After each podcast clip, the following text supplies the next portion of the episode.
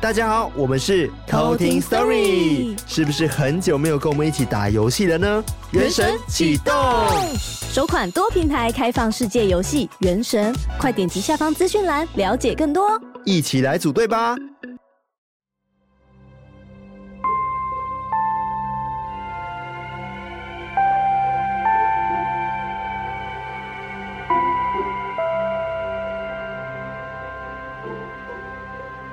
嗨，我是康娜，我是卡拉，欢迎收听偷听 Story 魔物之月月月月。自己制造，你知道为什么会有 delay 吗？因为我们决定魔物之月要延长了。哇！因为真的太多的那个故事可以讲了，对啊，超级无敌多，而且我们每次在翻那一本《恶名昭彰诅咒物》那本书，我们就会看说，哎，好想讲这个哦，好想讲那个，对，真的会这样子，超多，对啊，超多可以讲的。好，在今天开始跟大家分享魔物跟故事之前呢，我们还是要先来感谢一下我们的干爸干妈。那我们先来感谢一下在 MixerBox 上面就是赞助我们的干爸干妈们。那赞助我们，让我们收收金的方案的有两位。那第一位叫做郑宇，然后第二位叫做子玉。好，这边要请郑宇跟子玉帮我留意一下你们的信箱，因为呢，你们是属于订阅方案，所以可能可以，如果你有什么话想要对我们说的话，都可以去留言给我们。那这个留言的地方呢，就是在你们信箱，就再去搜一下那个表单。那接下来呢，赞助我们平平安安听鬼故事方案的有。两位伟珍还有怡化，对，感谢伟珍跟怡化，感谢感谢。同样的，因为你们没有留言，然后呃，我们也会需要把你加入我们挚友的部分。所以要请你一样到你们的信箱去收一下信哦，不然你可能会收不到我们要寄给你的回馈品哦。没错哦，其实我们之前在那个线动，其实我们的自由线动还有自由线动里面有发了那个我们刚刚就是终于收到我们制作的那个皮革平安符，对，然后还有那个扩香木的部分，在非常有质感。水，懂内我们的人记得一定要到那个信箱去收件，没错，才有办法寄到你的手中。是的，那接下来呢是。赞助我们一次性赞助的三位干爸干妈，那分别为维清、千云跟于敏，因为他留的是英文名字，所以我不确定怎么念，我不知道是不是那个阿敏啦。其实玉敏有点像，好像是。对，好，反正感谢这三位的斗内，感谢你们的一次性赞助。那接下来呢，我们要念的是，就是不是在 Mixer Box 上面赞助我们的干爸干妈。那第一位是我们的。卡瓦蹦嘎，卡瓦蹦嘎，卡瓦蹦嘎，他名字也太酷了吧？对啊，卡瓦蹦嘎。他说：“嗨，卡拉康纳阿瑞克，第一次抖内就献给你们啦，在无意间听到你们，不听还好，一听无法自拔哦哦，像吸毒一样。对，然后两位磁性的声音加上艾瑞克完美的配乐，太赞啦！哦、最喜欢偷听客 story 的单元，希望节目可以长长久久，才可以继续抖抖内内。哦，哎、欸，说的真好哎，对啊，哇，抖抖内内啊，好，谢谢这。”位怎么忘记名字了？太长。卡瓦蹦嘎，卡瓦蹦嘎的 Donate，，感谢你。好，那下一位呢是冠伦，他说呢，加油，期待你们发展到拥有自己的电视节目。差低，嗯，电视节目好难哦，好难哦。对，但是我们也在规划 YouTube，所以可以期待一下哦，敬请期待。谢谢这位冠伦，冠伦。好，那最后一位呢是我们的莉莉安露露小姐，那她说为了康纳、卡拉、艾瑞克。喊我一声干妈，干妈，干妈，大喊干妈！我这个抖内很值得，快点来恭维我！从第一集到一百多集，觉得三个家伙真的好厉害啊！看到这么多粉丝爱你们，真的很欣慰，辛苦都很值得，爱你们，Love ya！他说 Love ya，谢谢这位莉莉安鲁鲁，感谢你，干妈，干妈，干妈，干妈，好。那今天抖内的部分就到这边，那我们接下来就继续我们的故事的部分。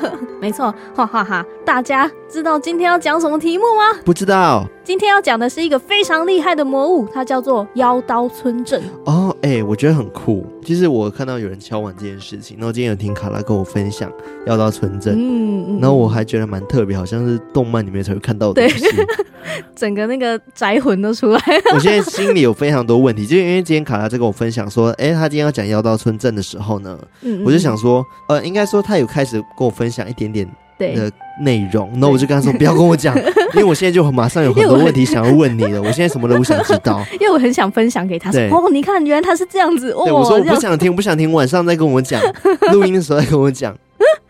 直接阻止我。对，在讲妖刀村镇之前啊，我们一样有一篇鬼故事要跟大家分享。嗯，然后这位投稿的偷听客叫做松鼠，松鼠，对，就是那个松鼠。我插个话，我以前呢、啊，就是因为我本名就是跟松鼠有点像。然后这小透露嘛，对 对不对？是不是？所以我从小呢就一直觉得松鼠跟我是同类。什么？真的，我小时候真的觉得松鼠是跟我同类，然后我就觉得松鼠很可爱，然后所以你觉得你自己很可爱，呃、是这样？可能吧。反正就是那时候我就很喜欢松鼠，然后但是呢，因为我住在马来西亚，那时候阿公就很喜欢去野外，就是可能做点野味，你知道吗？哦、真的会做野味，然后就把一些小动物啊，然后杀掉，然后拿来煮来吃。哦、所以打开冰箱的时候，可能会有兔肉啊，或者是呃，可能会有奇怪的动物的肉，山猪肉，山猪肉。也算野味吧，嗯，野味系列。对，然后呢，因为我阿公就是我们住乡下，然后他会有自己的小木屋，嗯哦，好赞哦，对，就那种工作木屋，然后里面就有很多那种器材啊，这种道具啊、锯子什么的。对，然后因为我小时候很贪玩，那我就会很喜欢去后面走走这样子。然后就阿公家后院蛮大，然后我就走过去，看到阿公小木屋的时候，我就走进去，结果我就发现了。桌上有两个小松鼠的头，哇，是小松鼠的头颅哦，啊，然后我就直接吓爆，然后我直接直接爆哭，然后回去就是跟妈妈讲这件事情，然后才知道说，哦，阿公就是有听说松鼠肉很好吃，然后他们就。哦就杀松鼠来吃，这样子，然后冰在冰箱。然后我听到这件事情的时候，我超惨，因为我我跟你刚跟大家分享，就是我小时候一直觉得我自己跟松鼠很像，嗯、你知道吗？然后我看到我自己同类被杀掉的时候，我就觉得说，干超可怕的哎、欸。嗯、然后而且我这是梦魇，你知道吗？就看到两个只小松鼠的头在。这阴影吧，这个会有阴影。也不知道阴影，但我就想起这件事情还蛮印象深刻的。嗯、然后后来我阿妈就骂爆我阿公，直接骂爆。对，然后后来就没有再做这种事情了，嗯、就比较不会有一些野味的出现这样。嗯，因为也有别的肉可以吃。对啊，可以这样讲。有很多食物可以吃啊，就不一定要去吃野味嘛，干嘛？这对啊，反正我现在阿公也蛮健康的，然后后来他也老了，其实他也比较不会像年轻的时候会去可能去山中打猎啊，嗯，或者去抓动物什么的，比较不会。现在比较是享清福的部分了，就是每天浇浇花、散散步啊，对，养老已经没有那个生活压力。对对对。好了，我刚刚是题外话，好，继续你的故事的部分。好，那这位松鼠呢？他有留一些话给我们。他说：“嗯、我相信鬼，但不相信神，因为他说他看过鬼，然后也有遇过，但是他完全没有看过神啊。”是因为没有看过。对，所以他现在目前是不相信神。然后，但是他每次去庙里都会觉得不太舒服，嗯、所以每次。除非是家里有要求，不然他都不会自己去到庙里面这样。哦，好奇妙哦。对，然后他说：“我是从维腾的影片知道你们的，嗯、也是从那个时候才知道啊，原来有 Podcast 这个东西存在。”哦，对，然后他是从去年十二月开始听，然后比较多是在上下班骑车的时候在听这样子，所以他说一集都会听好几天，嗯、然后才会听完。真假的？他会分、哦、因为他可能通勤时间没那么长，对，可能十分钟左右吧，我不知道，我猜。所以他分三次。到四次听完，对，或者是可能十五分钟，然后早上先听一半，然后下午再听一半，就 或下班的时候听一半，那也不错啦。对啊，然后他说，一直到五月的时候，他才把我们全部的都听过一遍，这样子。嗯、然后他说，在那个之后也有再去听其他的 podcast，但是他的收藏名单里面却永远只有我们。哦，哦，他说不知道为什么就只喜欢你们，特别喜欢在说故事的时候有很强的代入感。那之后也会继续支持你们，加油！我们会加油的，没错，加油啊！对，其实虽然说我觉得到后期我们故事越来越不恐怖的感觉，对，但我觉得是因为心脏变强这件事、啊。对，就可能我们自己也很麻痹的。对，所以我们会想办法吓大家的。你们等着吧。那你觉得今天故事如何啊？我觉得很特别。很特别，对，因为这个是在前阵子鬼月的时候发生的故事，嗯、对，然后现在已经鬼门关了嘛，所以就可以跟大家来分享一下。好、啊，对，我觉得蛮特别的。OK，我就来听听看有多特别。嗯、那我们接下来就来偷听 story。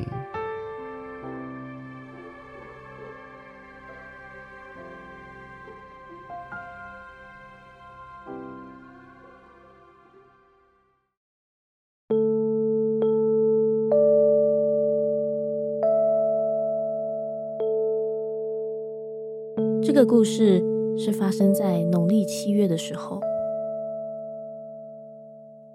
虽然这个故事可能跟鬼门开没有太大的关系，但是发生在这个时期，也很难让人不联想到这个方向。事情的一开始发生在农历七月八日。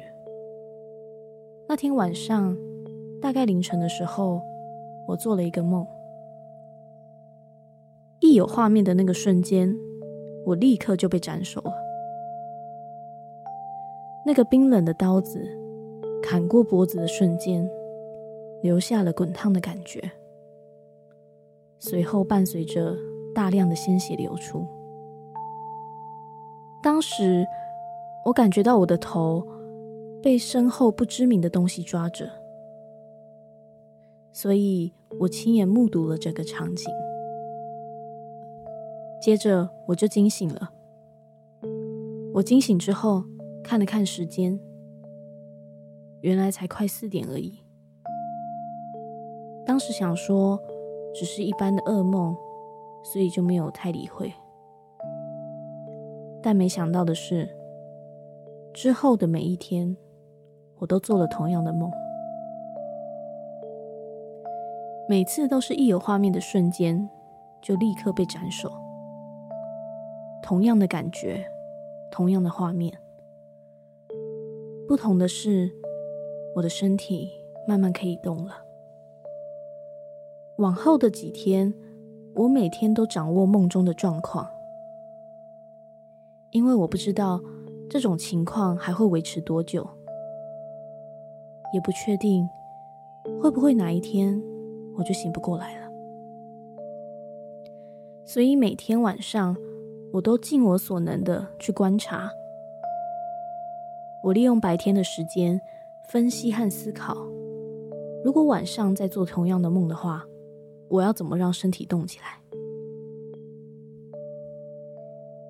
一直到七月二十八号那一天，我终于躲过了那一次的斩首。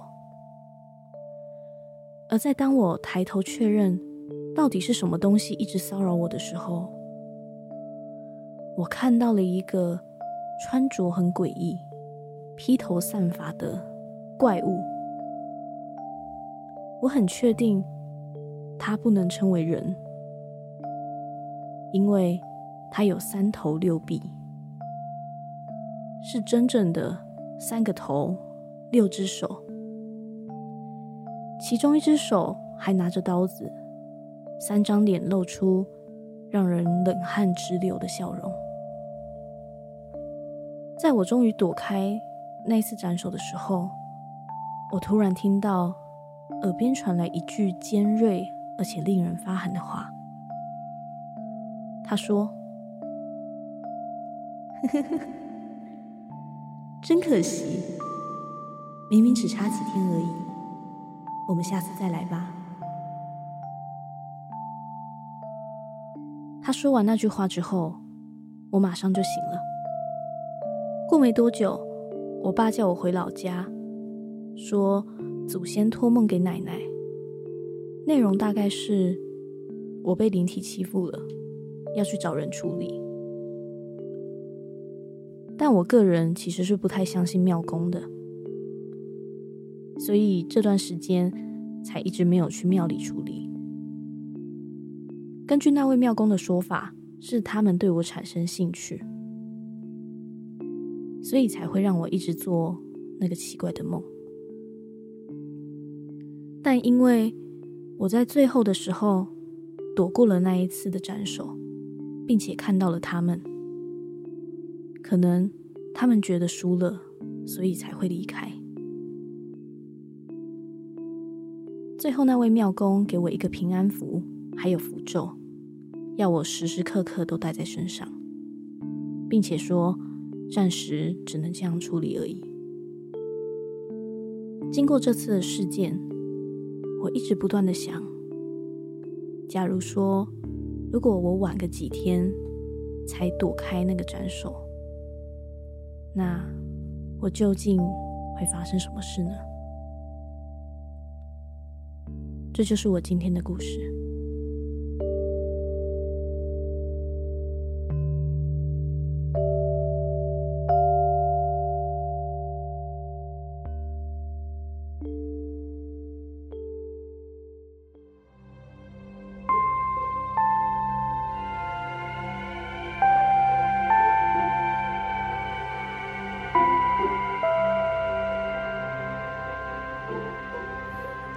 好了我真的觉得很特别，对吧？认真觉得很特别，对啊，而且他这个感觉有一点像玩游戏的感觉，感觉是在考验他。我之前听到类似这样的故事，比较像是可能前世的冤亲债主，或者是嗯、呃，好像在以前有一部片，我不知道是哪一部恐怖片，然后也是讲说跟政治有点关系，就是日本军人砍头这件事情，嗯、然后他就一直梦到自己被砍头这件事，嗯，然后我在想说会不会有这样子的关系？哦，就是可能在过去前世的时候，他可能是一个武士还是什么样的，然后他因为到了现代之后，那个记忆还回溯到过去怎么样的，嗯，然后所以才会发生这样的事情。但是他有讲说，那个听起来比较像是灵体嘛，对不对？有个恶魔或者是怎样的，对，那听起来就超怪物的啊，就是对，因为他有最后他有那个嘛威胁他，就也不是威胁他啦，就跟他讲说哈，再差一点点，对啊，哼，差一点，那我下次再来好，对啊，所以。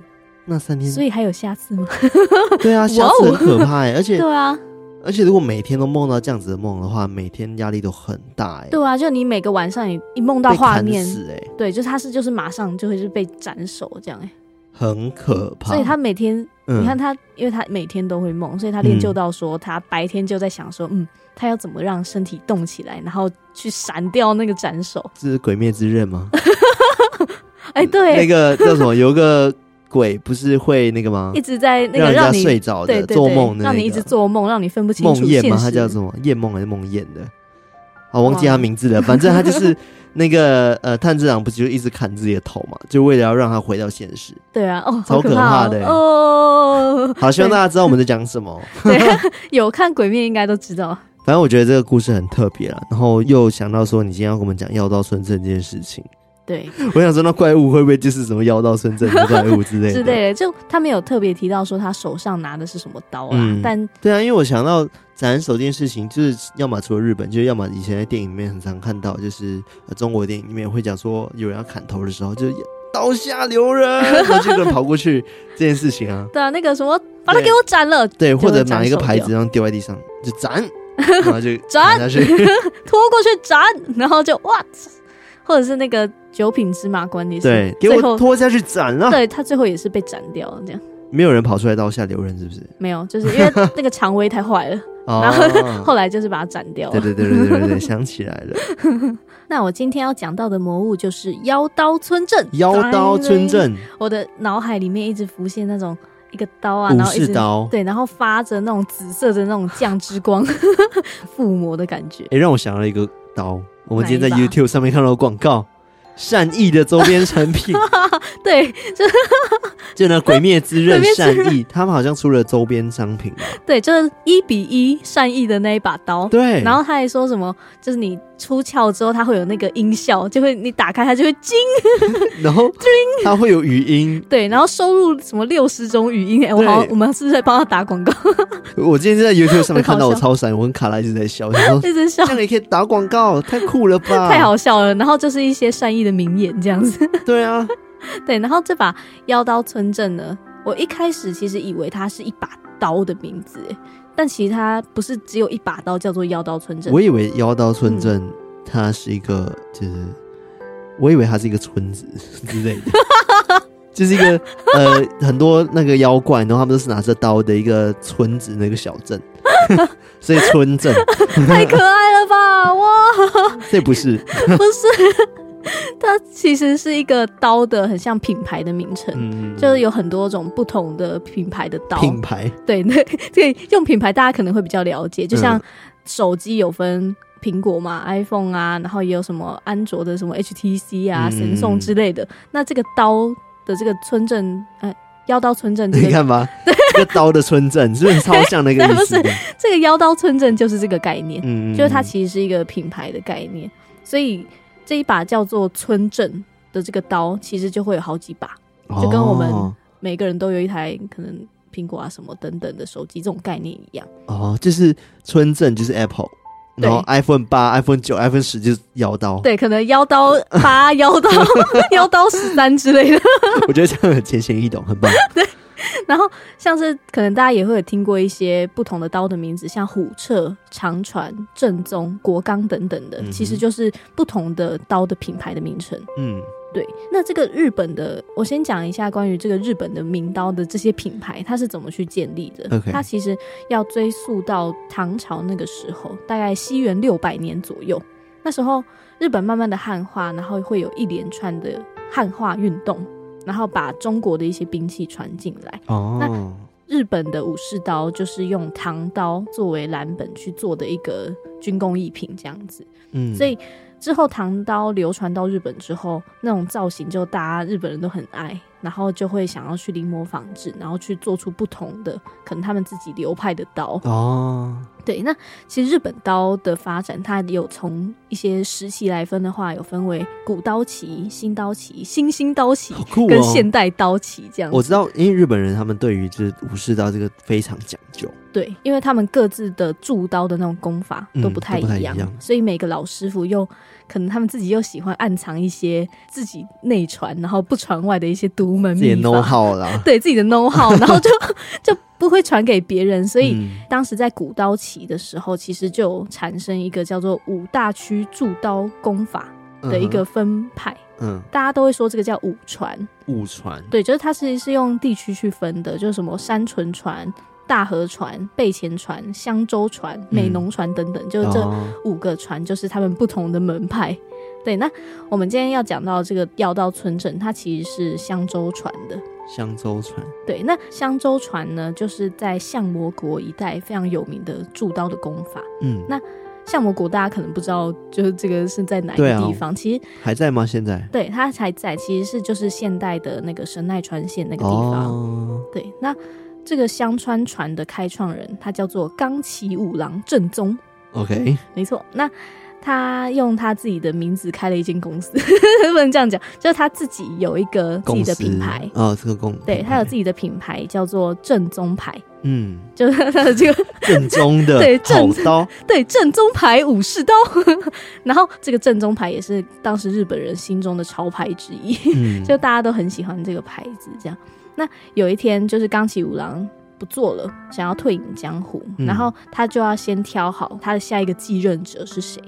他当时有两个徒弟，一个叫做真宗，那另外一个就是我们今天要讲到的主角，叫做千子村正。哦，对，那当时冈崎五郎就对这两个徒弟，就是有一些评鉴的项目，看他们谁比较适合可以去接替他，就是继续这个行业这样子，嗯嗯就是继承他的那个正宗。他当时先要求他们各自拿一把他们自己造的最自豪的刀插进河里面好酷啊！然后冈崎五郎就会在上游扔出很多条稻草，然后这些往下游流过去的稻草碰到要被割断。对，就是他一开始先碰到那个正宗的刀的时候，嗯，就被缠绕起来。正宗这时候就在河畔上面远望，然后大喝一声：“呵！”然后，然后缠绕在上面的稻草就是全部都断裂，这样子。对啊，然后另外一边村正的刀就很像那个武侠小说里面的那种吸星大法，他就把那些把稻草吸过来。对，他就把他那些稻草全部吸过来，然后全部都断掉，这样子。好酷哦！然后村正就想说：“哼，我这把刀那么猛，那应该下一个继任者就是我了吧？”结果冈崎五郎就说出。我的这个正宗的名号就交由真宗去继承，别人呢？对，就是另外一个，不是那个村镇继承到。为什么？那个村镇就非常的不可置信啊，就想说、嗯、怎么可以？我的刀那么强，啊、你看他们全部都被我吸过来斩断呢。对啊，但是冈崎五郎正宗他就说了一句话，他说：“长刀护身，短刃护国，武器是拿来防身的，不是拿来伤人的。”村正。你这把刀杀气太重，不能大用啊！哦，这样子，他觉得他杀气太重了，Okay. 所以就选择了另外一个去当做继任者。这样子，我刚以为他要讲说刀是拿来防御用的，不是拿来表演用的。表演还会用？你以为用什么花式就有用吗？这个只是个废刀，花瓶。然后村正听到这句话之后，就觉得说，哼。就是我这个刀那么强，是你不识货，生气了。对，然后所以他就离开了正宗师傅，然后自己创业，他就打造了自己的门派，然后就创出这个村正牌的武士刀。哦，对，那这个武士刀跟正宗牌的那种浩然正气的感觉就是完全不，不一样。对，他走的是一种妖里妖气。对，你再嚣张啊，我就砍死你！这种很坏的这种，就是比较凶、比较派的这个路线，这样子、嗯就是、很凶残的。对，然后也因为村正他铸出的刀啊都很锋利，嗯，也是伤过很多人，所以村正的刀也就被称为妖刀。也是因为这个原因，哦、是因为这样子才被妖刀。对，那其实也有人说那个故事是假的，就说啊、哦、什么正宗跟村正他们年代其实差了很多年，对，差了好几年，所以不可能会在同一个时代然后去做这些事情。嗯，那既然这个妖刀的传说不是来自刚刚的故事的话，那它是来自哪里呢？对啊，对啊，我这边就有找到另外一个是。其实跟日本的一些历史比较相关的一个说法，哦、嗯，你有没有听过德川家康？没有哎、欸，还是什么？哦，你居然不知道哇？这个是只要玩过《战国无双》那种什么《战国巴萨拉之》，我有玩过《战国无双》。对啊，就是他是那个日本战国时代的终结者哦，有胡子的一个男子吗？还是不知道，他可能有胡子吧。好好，没关系，不是重点哈。对，总之就是要从。他的家族讲起，嗯，那德川家康他的祖父叫做松平新康，哦，就是德川家他们其实以前家族的姓氏是叫做松平，所以他那时候阿公还叫做松平新康这样。哦，OK。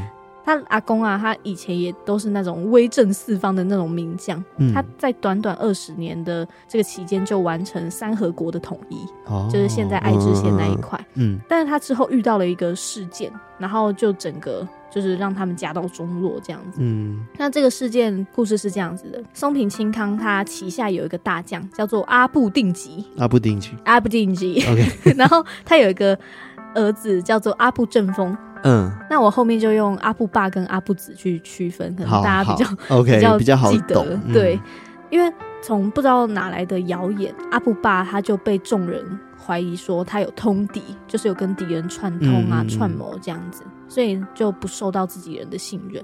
但阿布爸他就一直自认说他很忠义，他也不用特别去解释什么，就是日月可表这样子。但是他又没有自清，对，但是他又没有证据去。嗯呃，就是去自清，所以他就跟他儿子讲说：“儿子啊，如果我因为冤枉被杀，你一定要跟主君表明我的清白。”之后就到了大战当天，松平清康跟那个阿布爸、嗯、他们就在内军，就他们有分内军跟外围这样子。然后他的儿子就是阿布子，他就在外围。然后忽然阿布子就突然听到那个帐篷外面有那个马在哭的声音，马马哦马。就是马鸣声这样子，嗯、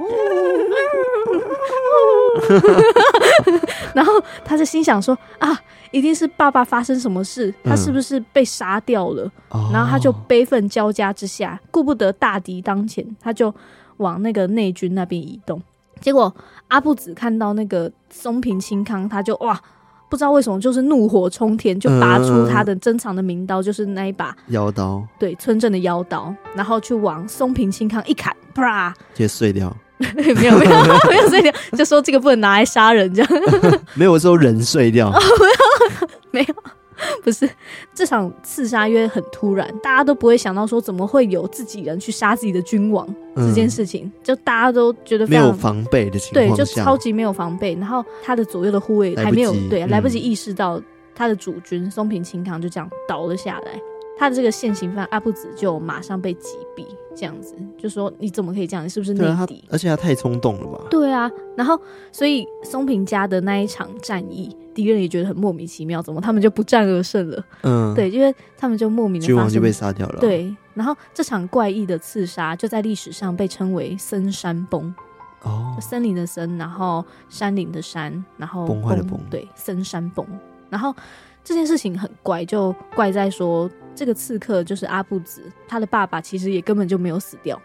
但是不知道为什么他那时候就是那种感觉上来，对，就突然一个感觉上来，然后他就一个冲动就把自己的君王杀掉，所以是怀疑说是妖刀的作祟吗？对，就觉得说很奇怪，就怎么会发生这样的事情？但是在当时其实还没有人觉得说，哎、欸，可能是妖刀怎么样了？哦、就这只是其中一个事件。嗯嗯，那还有另外一个事件是，也是发生在德川家康他们一家，就是他的继承人松平广忠，因为失去。原本那个阿公的强大的庇荫，然后他就之后也因为被刺杀就挂掉。那时候刺客他用的刀一样是村正牌的短刀。哦，对，就很奇怪，就怎么都会是只要是跟村正刀、村正的的那个牌子有关系的。对，就感觉哎，怎么都是这个刀这样子。嗯、然后、嗯、因为爷爷跟父亲的死，德川家康他其实从小就也是饱受欺凌，嗯，然后也是常常被当作人质啊，然后日夜受怕这样子。然后他在成年之后，他的爱子就是他的儿子信康，也在织田信长的威胁下。被迫切腹，因为那时候织田信长是怀疑他跟那个武田家那边就也是串通，嗯、想要串谋这样子，哦 okay, 串谋。对，所以就威胁他，然后就逼他切腹。那以前日本切腹的仪式中有一个东西叫做介错，介错是什么？介错它是那个介绍的介，然后错误的错，介错。它的来源其实是因为以前切腹的过程太痛苦了，所以。以前大家都是自己要自己切腹就挂掉，然后后来就演变成说他们会委托他们自己信赖的人去担任这个帮切腹自杀的人斩首的一个任务。哦，你是指说他可能切完腹的时候就有人直接帮他斩首，这样他就不会有痛苦？对，就他就不用在那边挣扎啊，他就会帮他斩首，让他就是走得比较快，这样子。这个行为就叫做借错。哦，那执行这个借错过程的这个人就叫做借错人。当时在担任那时候信康要切腹的这个借错人，他手上拿的大刀也正好就是村正哦，那么巧，不知道为什么就是都跟那个村正牌有关系，怎么都是村正牌的这把系列的刀呢？嗯，就他们就觉得很诡异。然后最最最后是德川家康他自己，他在战场上面也被村正的武器弄伤，嗯，然后。这些迹象加起来，就让德川家康就是不得不怀疑说，是不是他们家族都被这一个诡异的村镇诅咒了？嗯，所以在德川家康终结战国乱世之后，他们就马上宣布全国禁用村镇，哦，就就不能有人对，就全部都不能有人有这个刀这样子。所以，因此，这个诅咒德川家的这个不祥之刀的传说就开始在老百姓口中流传。嗯，村镇的刀也开始被叫做妖刀。OK，对，但其实有一个小小的破解法，就也有人在那个网络上面说，嗯，就是说。其实那时候德川家康他住的那个地方，刚好就是村正牌最流行的区域 哦，所以可能大家都会在那边用那把刀。对对对，所以其实大家会有这个牌子的刀，就是很稀松平常的事情。事情那会被这个刀所伤，其实几率也蛮高的。嗯，对，就是大家会用这个刀的使用率很高，所以被伤的几率也高，这样子。嗯嗯嗯。对，那其实最大让这一个村正妖刀的这个传说传开。然后去加深它的，其实还有一个事件叫做幕末维新。幕末维新这是什么？对，当时在十九世纪的时候，因为那时候是德川家执政，就幕府时代的执政，然后因为解决不了很多可能经济的问题，他们当时的民调也很低. 就大家民心都。很难挽回，就觉得说、嗯、哦，幕府这边做的不好，嗯，所以那时候各派的人马纷纷的，就是有组一些联盟啊，然后他们就想要拉下德川家，然后交给名义上面的日本统治者天皇来管理国家，嗯，所以那时候。这些反德川家的这个联盟啊，他们为了宣誓反德川的决心，所以就故意收购这些村正牌的刀，因为知道说可能这个刀对他们家就是有诅咒，嗯、所以他们就故意唱反调，然后到处收购这一个村正牌的武士刀。嗯、据说当时还因为这股风气，就是村正牌的武士刀就是超级畅销，这样 就大家超级、超级畅销，对，然后大家就想人手一把，然后各地都在缺货，嗯、而且他们也为了强化，就是村正这把刀是专门刻。德川他们家的这个形象，所以他们还加油添醋，就是把这个妖刀的传说，把它传得更夸张啊，然后到处传出去。嗯，所以那时候有大批大批的跟村镇这把妖刀有关的小说故事啊，或者是一些传说，嗯，也是在那个时候就是。大爆发哦！而且这一个迷信，就是不止连那些底层的乡民都相信，其实还有很多那时候默默维新的领导，像是坂本龙马或者是西乡隆盛，就他们都自己珍藏好几把村镇这样子。嗯，对。那这个我觉得这个其实是比较可信的一个版本，就是比起就是刚刚讲到的那个 吸星大法啊，啊然后那个整个稻草自己嚯一声断掉之类，我觉得这个是比较可信的一个说法。嗯，而且其实真的也跟以前日本政治那种他们想要推翻，就是他们现有的这个政府有关。嗯，其实是跟他们历史有关，然后是有人去刻意要把这个传说给传出来的。哦。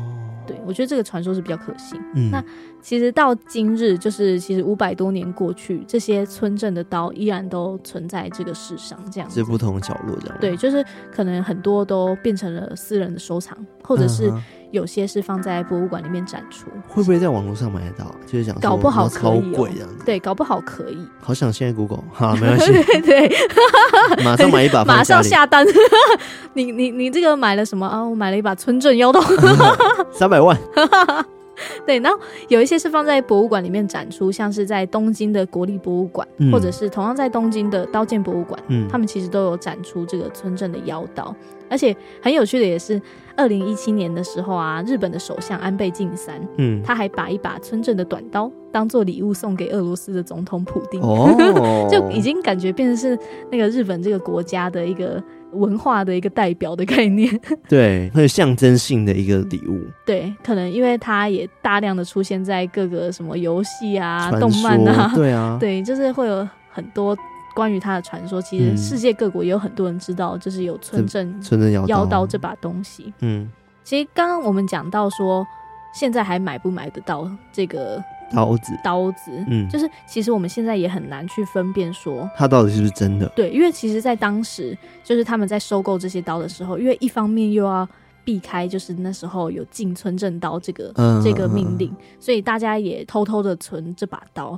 然后可能还会去把它的一些纹路啊，去把它磨平，或者是把它改变它的外观，就让它看起来不像是村镇牌的。对，所以其实实际上它可能是村镇的，但是它可能已经被改成别的样子，我们都不知道。哦，那关于村镇牌，它有几个比较标志性的一些图案，我也跟大家说一下，就是。方便大家可以去 辨识一下什么才是真正的村正刀。对，首先它会发出紫光。对，如果你发现它有一个那种紫光附魔的感觉，真假的？不是真的吗？真当然不是。哦、村镇刀，它的真刀，它会有一个很容易看出来的一个波浪形的图案，在它的刀身哦，就是它的刀身的两面。嗯，就是都有那个波浪形的图案，嗯，然后它嵌入刀柄的那个部分是把它制成比较独特的一个鱼肚的形状，鱼肚，对，鱼肚形，OK，是有点凸出来吗？还是这样？我不知道，不，就是感觉就是那种半凸的那种，意思，感觉，对，就是如果大家看到这两个的话，非常大的几率它就是纯整的刀哦，对，但也刚刚讲过了，就是因为大家。